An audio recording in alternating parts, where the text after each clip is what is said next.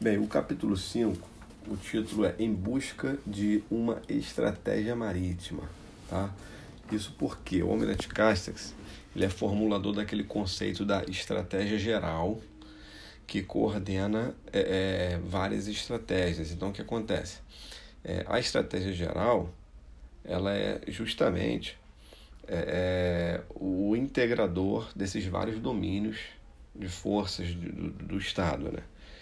Cada domínio desse vai se refletir numa estratégia. Então haverá estratégia econômica, estratégia é, marítima, estratégia terrestre, é, estratégia industrial, certo? É, então, a estratégia marítima vai ser um, um, uma dessas estratégias. Né? Então, o que o Almirante Castex coloca é que a luta entre forças organizadas, entre marinhas, né, esquadras tal, parece que não é mais atual, certo? É, também a questão do domínio das linhas de comunicação, é, apesar de ser ainda o elemento central da estratégia marítima, mas não é mais suficiente. Tá? Hoje é preciso considerar é, todos os recursos, todas as infraestruturas do mar, certo? Então a Marinha hoje ela tem uma esfera dual. A Marinha, além de ser parte das Forças Armadas, a Marinha também faz parte do mundo marítimo, tá? E essa é a esfera dual da Marinha, tá? Então, para começar, é, é, na, numa teoria de base aqui, é, há que se fazer uma distinção entre os termos naval e marítimo, tá certo? Primeira coisa é o seguinte, o próprio Almirante Castex, ele é confuso nessa, nessa terminologia. Tá? Isso é o que o autor coloca, porque no tomo 1, por exemplo, tá? no tomo 1, ele fala sobre estratégia naval, ele, ele usa o termo estratégia naval, tá? sendo tudo aquilo que contribui para o poder marítimo de um país. Ok, beleza. Tá? Aí no tomo 5, ele utiliza o mesmo termo, estratégia naval, falando assim, é a parte naval da estratégia marítima, tá? Ou seja, ele coloca uma uma, uma é, é, definição diferente, mas assim, não, não, se, não se anulam, né? Não se anulam, tá? Aí no tomo 6, o almirante Castro fala o seguinte, estratégia marítima, ele já usa o termo estratégia marítima, tá? É, como sendo uma das estratégias particulares que servem aquela estratégia geral, tá certo?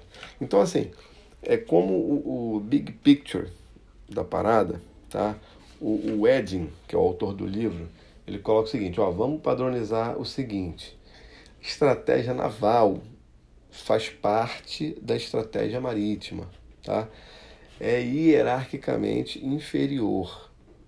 Por quê? Porque a estratégia naval ela deve concorrer para o sucesso da estratégia marítima. Então, é, já ficou pacificado uma coisa aqui para gente. Tá, beleza. Segundo ponto é o seguinte: poder naval e poder marítimo. Tá? Primeiro é o seguinte: o Almirante Castro ele usa o termo forças marítimas. O que, que seria forças marítimas? Seria o conjunto de todas as forças que participam da guerra no mar. Tá? Isso restrito às forças armadas. Tá? mas não só a Marinha. Por exemplo, Força Aérea participando de guerra no mar, Força Terrestre participando de guerra no mar, sendo projetada no, no litoral, é, Força Terrestre defendendo costa. Então, tudo isso aí são forças marítimas. Tá? Já a concepção atual é uma concepção de que forças marítimas inclui também o poder civil, certo? Navio mercante, é, é, é, meios de, de, exploração, tudo isso aí, tá? Então, é, consolidando tudo, a gente pode dizer o seguinte, que o poder marítimo, poder marítimo, tá?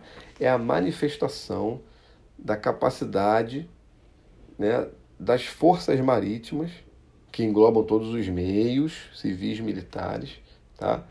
É, todos, todas essas capacidades de ação desses meios existentes. Tá? Já o poder naval é a manifestação da capacidade é, das forças navais.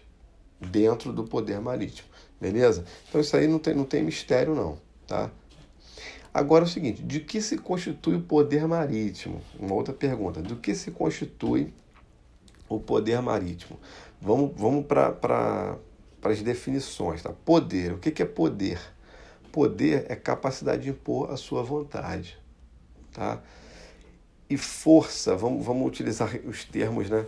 é, da política. Né? Poder é a capacidade de impor sua vontade. Força são os meios que o poder utiliza para impor aquela vontade. Tá? Então, força são os meios, ou as vias e os meios que o poder utiliza tá?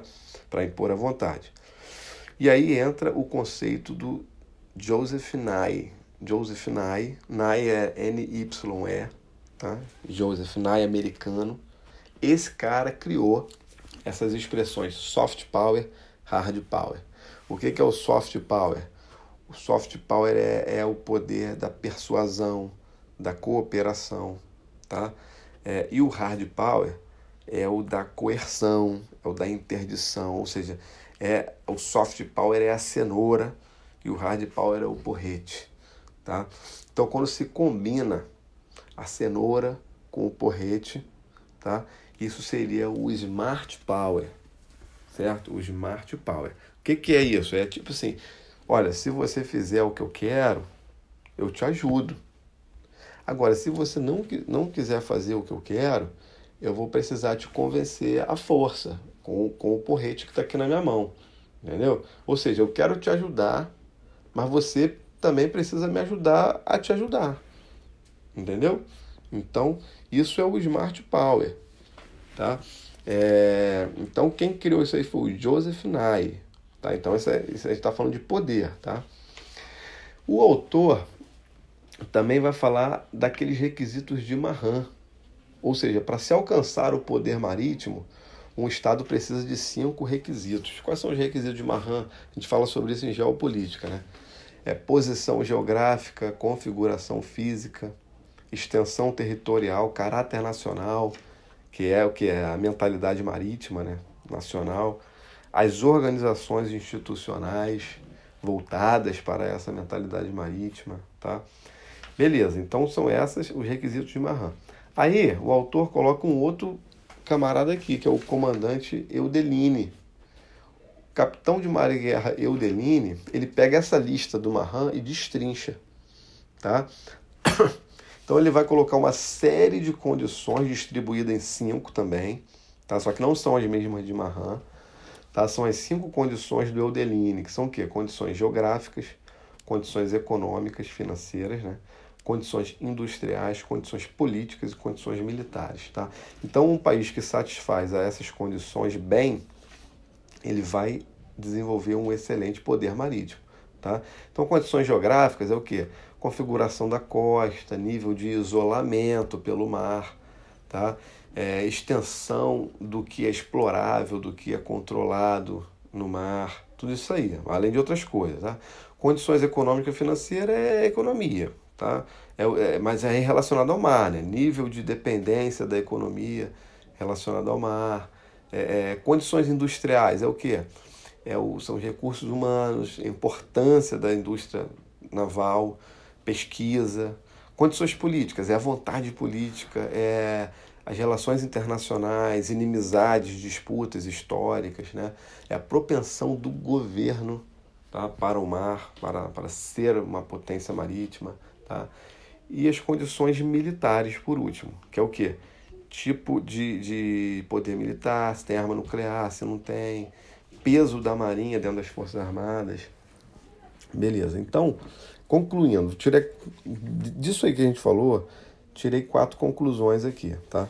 A primeira é o seguinte, é, essa, essas listas aí do, do comandante Udelin, do Marran, elas permitem comparar poderes marítimos de diferentes estados. Dá para dizer, olha, é, a, a, hoje né, a, a Inglaterra tem um poder marítimo mais desenvolvido do que a Índia, por exemplo, se a gente for batendo poder marítimo, cada, cada condição dessa aí com cada condição dessa aí do outro, tá? Então essa é uma primeira conclusão.